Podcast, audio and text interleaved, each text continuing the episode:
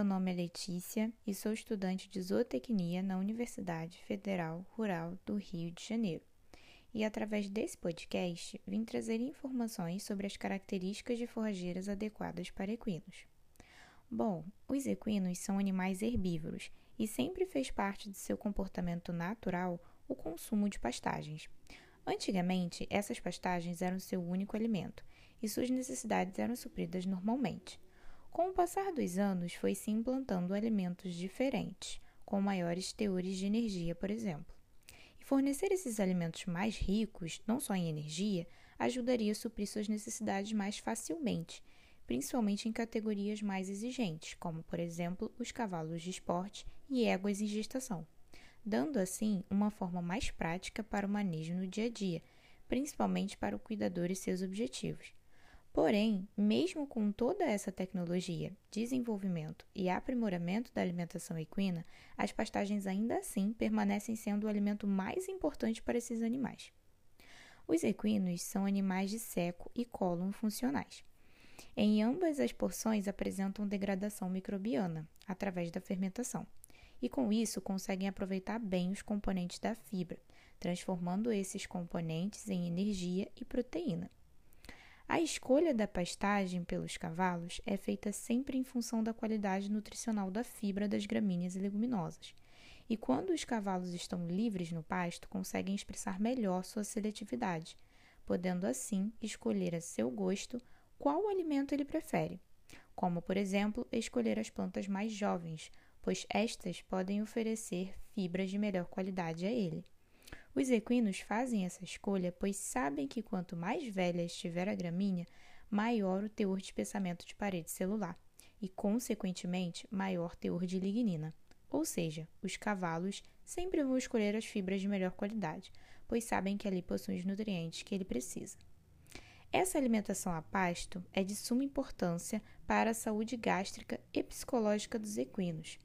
Deve ser um, um momento longo e bem relaxante para eles, tendo em média 14 a 16 horas de pastejo, pois no momento que estão mastigando a fibra, estão produzindo saliva, e essa saliva ajuda a neutralizar o ácido do estômago, auxiliando assim na prevenção de úlceras gástricas.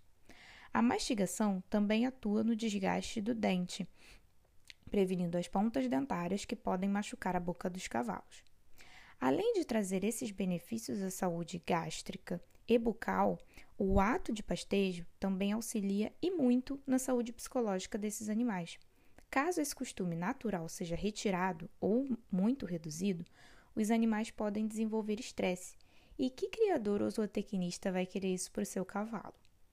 Então, é muito importante deixar os cavalos livres, com a companhia de outros cavalos e com uma grande quantidade de pasto de boa qualidade pois, como o meu professor Vinícius da disciplina de alimentação de coelhos e equinos diz, o pasto é o prato dos equinos e esse prato deve sempre estar cheio de alimento de boa qualidade. Mas afinal, o que é uma forrageira de boa qualidade? Então, o valor nutricional depende de diferentes estruturas no dossel da forrageira, e os cavalos identificam essas estruturas e suas composições químicas de acordo com o seu estágio de desenvolvimento e sabem que as folhas mais novas vão lhe proporcionar melhor digestibilidade e carboidratos estruturais e não estruturais de melhor qualidade, ajudando assim a manter o seu equilíbrio nutricional. As proteínas dependem diretamente das espécies, como por exemplo as leguminosas, que apresentam maiores concentrações dessas proteínas nas suas folhas do que nos colmos. Sendo assim, podemos afirmar que as estruturas possuem diferentes níveis nutricionais. Os vegetais apresentam diferentes conteúdos de fibras e diferentes quantidades desses conteúdos de fibras também. As braquiárias, por exemplo, possuem altos teores de oxalato, o que torna o cálcio presente nessas gramíneas indisponíveis para os animais. Com isso, os cavalos podem desenvolver problemas por falta de cálcio, como a cara inchada, que é uma doença que causa inchaço nos ossos na face do animal, e além disso, as braquiárias causam a fotossensibilização, formando lesões principalmente no chanfro e focinho. Essas gramíneas também não possuem boa aceitabilidade pelos cavalos, então é bom evitá-las, pois além de não possuir boa aceitabilidade, possui uma fibra de má qualidade que pode desencadear cólica e, dependendo do seu estado, pode precisar de processos cirúrgicos. Agora que já sabemos o que é uma gramínea de boa qualidade, vou falar um pouco mais sobre as características físicas dessas gramíneas leguminosas. Vamos lá? Então, vamos começar pelas características do crescimento dessas gramíneas. Os cavalos sempre preferem gramíneas que proporcionam a ele maior volume de bocado. E as que mais se adaptam ao gosto dos equinos são as que possuem hábito de crescimento prostrado. Essas gramíneas oferecem uma boa cobertura ao solo e é mais resistente ao pisoteio e apto de pastejo do cavalo. As gramíneas com crescimento cespitoso dificultam a movimentação dos cavalos, pois formam touceiras que podem fazê-lo cair, principalmente quando se trata de potros. Para fazer a escolha da gramínea ser implantada, deve-se observar a adaptação climática da gramínea, as condições climáticas do lugar e o seu potencial de produção.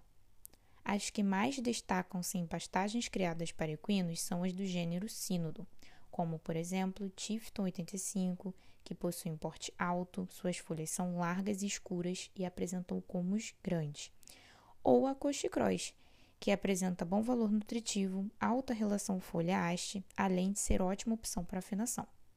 As leguminosas também apresentam ótimas características nutricionais, com altos teores de proteína bruta, cálcio, fósforo, além de ser rica em nitrogênio insolúvel em detergente neutro, que ajuda no crescimento e reprodução da microbiota intestinal.